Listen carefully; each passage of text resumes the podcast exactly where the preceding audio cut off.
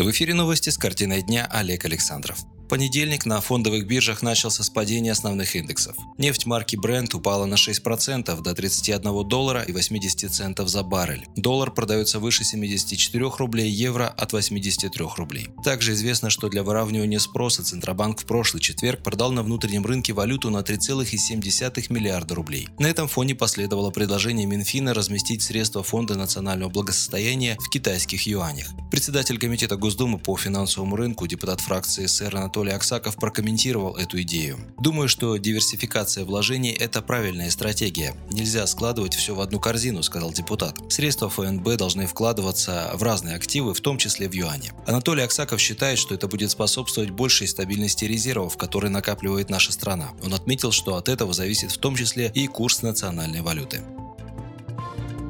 Единая Россия в Госдуме отказалась поднять таможенные тарифы на вывоз сырой нефти. С таким предложением выступили депутаты другой партии «Справедливой России». Суть их предложения заключается в том, чтобы снизить рентабельность продажи за рубеж сырой нефти. Тогда нефтяникам было бы интереснее продавать нефтепродукты внутри страны. При этом, как рассказал депутат от фракции СР Валерий Гартунг, можно было бы получить дополнительные доходы в бюджет и снизить налоги на другие отрасли. Например, уменьшить НДФЛ с нынешних 20% до 15%. Это давний предложение предложение «Справедливой России». Как показала статистика, решение правительства Медведева в прошлом году о том, чтобы поднять налог на доходы физлиц с 18 до 20% закончилось стагнацией в экономике. Вы все наблюдаете, как рухнули котировки компаний, как рухнул у нас рубль. И все из-за того, что рухнули цены на нефть, потому что две крупнейшие нефтяные державы не договорились – Саудовская Аравия и Российская Федерация, сообщил Валерий Гартунг. А россияне пожинают последствия непродуманной политики правительства, которое, осуществив налоговый маневр в нефтяной отрасли, фактически обнулило обнулила таможенные пошлины и подняла налог на добычу полезных ископаемых. Таким образом, оно сделало суперприбыльными продажи нефти за рубеж, считает депутат. Напомним, что российские власти создали условия, которые позволили нефтяным компаниям даже при низкой цене, при которой бюджет ничего не получает, иметь прибыльный экспорт. При этом на внутреннем рынке цены на топливо взлетели. Для сдерживания дальнейшего роста на бензин в России правительству пришлось вводить так называемые отрицательные активы. И сейчас наблюдается ситуация, при которой бюджет доплачивает нефтяникам за то, чтобы они не поднимали цены на внутреннем рынке.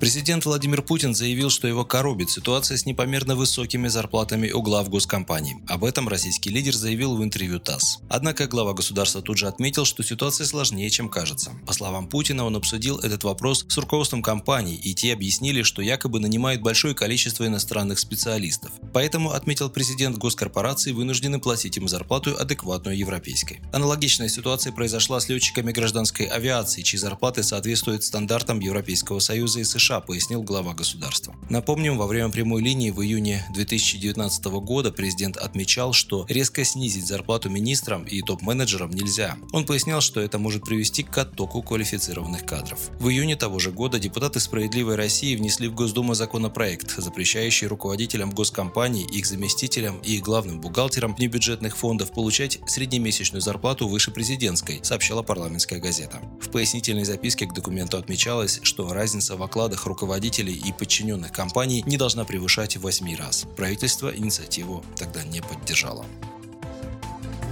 В Госдуме в связи с коронавирусом предлагают местным властям принимать меры по экономической поддержке населения в связи с возможным ростом цен на продукты питания. На определенном этапе народ пойдет сметать товары с полок. Вопрос даже не в товарном дефиците, а в том, что цены возрастут, отметил депутат Госдумы от «Справедливой России» Олег Шейн в Facebook. И, по его мнению, уже сейчас нужны серьезные меры поддержки доходов населения. Справедливо Рос привел в пример Соединенные Штаты, где на год отменяют подоходный налог. У нас власти удавятся, но отменять налоги с народа не станут значит надо принимать местные решения, делает вывод Олег Шейн. По данным на утро понедельника, в России количество подтвержденных случаев заражения коронавирусом достигло 63 и продолжает неуклонно расти. На прошлой неделе Всемирная организация здравоохранения объявила о пандемии в связи с распространением вируса COVID-19. Стало известно, что Россия в качестве профилактических санитарных мер приняла решение о перекрытии для граждан границы даже с союзной Беларусью.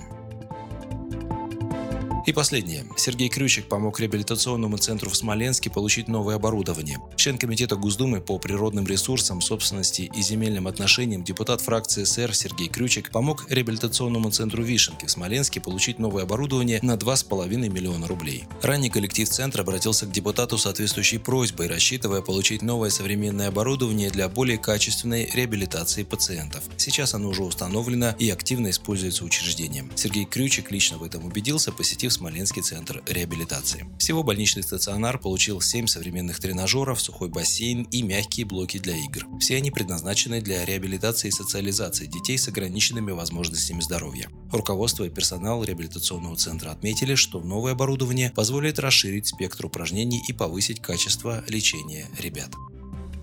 Вы слушали новости, оставайтесь на Справедливом радио и будьте в курсе событий.